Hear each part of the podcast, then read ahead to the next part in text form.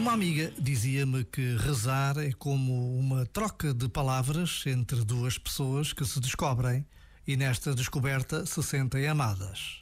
A diferença está na consciência de que a presença de Deus não se impõe, não alto, não se afasta. Está sempre aqui, ao nosso lado, disponível para o pouco ou muito que lhe queiramos dar. O tempo com Deus não se conta com os ponteiros de um relógio. Por vezes, basta a pausa de um minuto para pressentirmos a presença de Deus que em tudo nos quer amar. Já agora, vale a pena pensar nisto. Este momento está disponível em podcast no site e na app.